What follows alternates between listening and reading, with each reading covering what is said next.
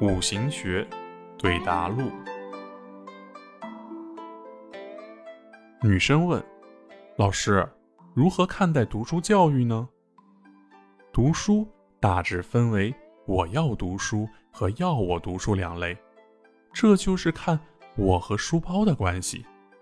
书包重，我轻，就是要我读书；书包轻，我重。就是我要读书，读书的好坏啊，有三个环节。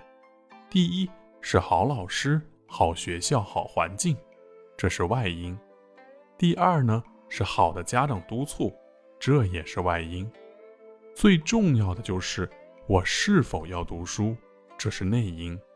在判断的时候，没有内因，外因再好也不行；只有内因，没有外因也不成。外因通过内因起作用，内因通过外因而引发。读书是这样的，其他也是这样的。但读书好不代表就有成就，因为吸收的印行能否发挥出来，还得要看食神、伤官和财。有的时候啊，不是读书无用，而是读的书无用。